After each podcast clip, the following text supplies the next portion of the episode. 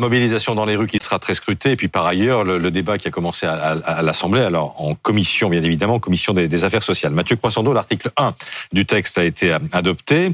Il prévoit la suppression des régimes spéciaux. Qui oui, alors c'est la fin programmée de tout un nombre de régimes spéciaux, dérogatoires, vous savez, qui sont souvent des objets de fantasme, de jalousie, et parfois aussi des facteurs d'inégalité ou, d'inéquité. Ils avaient été pensés, euh, parfois il y a très longtemps, euh, à la fois pour compenser la pénibilité ou pour fidéliser les agents. Euh, je disais il y a très longtemps, il y en a qui datent de plus de deux siècles, euh, le régime par exemple spécial de, de la Banque de France. Alors l'objectif c'est de les ramener euh, dans le régime général, aux conditions du régime général. en tout cas, dans le viseur de la réforme, ce sera donc la fin du régime spécial des industries électriques et gazières, de celui de la RATP, de celui de la Banque de France, des clercs de notaire, mais aussi du Conseil économique, social et environnemental. Mais attention, quand on parle de suppression, d'abord il s'agit d'une suppression progressive, hein, elle ne concernera que les futurs euh, embauchés au nom d'un principe qu'on appelle la clause du grand-père. On en a souvent parlé sur ce plateau.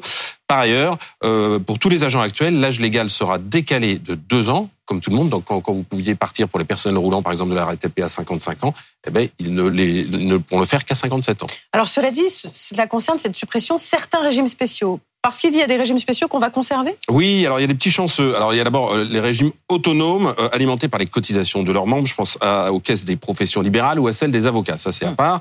Et puis il y a des, des, régimes spéciaux qui sont épargnés, c'est vrai.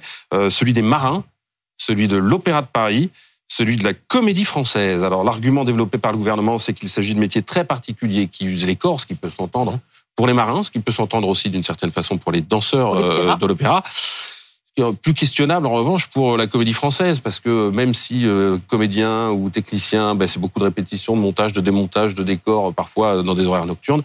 Euh, c'est pas forcément plus difficile que de découper des carcasses dans une boucherie industrielle euh, de nuit. Hein. Ça, c'est une question en tout cas qu'on mmh. peut poser. Et puis il y a une autre catégorie qui échappe à la réforme. Elle a été évoquée hier en commission des affaires sociales par le député Charles de Courson. Regardez. Expliquez-nous pourquoi euh, vous supprimez, vous mettez en extinction, pour être précis, cinq régimes et pas les neuf autres. Il y en a 14. Et pourquoi en particulier vous mettez en extinction le régime euh, des élus du CESE, enfin des membres du CESE pour être précis, mais pas celui de l'Assemblée nationale et du Sénat? Alors, alors, ça c'est une bonne question posée par Charles de Courson. Alors, le régime de l'Assemblée nationale, il a rejoint les conditions euh, du régime euh, général en, en, 2018, mais c'est vrai qu'il perdure. La vraie question en fait qui se pose, c'est sur les sénateurs. Alors, il y a un député LR qui s'appelle Pierre-Henri Dumont qui avait déposé un amendement pour euh, pour y remédier, sans succès. Il a juste déclenché la fureur de ses collègues sénateurs parce que les sénateurs ils bénéficient encore d'une caisse autonome qu'ils justifient au nom de quoi? De la séparation des pouvoirs. Tenez-vous bien. Il ne faut pas que l'exécutif puisse à la fois euh, euh, de décréter le montant des indemnités parlementaires ou celui euh, des pensions de retraite. Alors, en 2019, le Sénat expliquait que 6 ans de mandat donnaient droit à une pension de près de 2200 euros mensuels, alors qu'à l'Assemblée, 5 ans de mandat, ça ne donne que 684 euros, donc trois fois moins.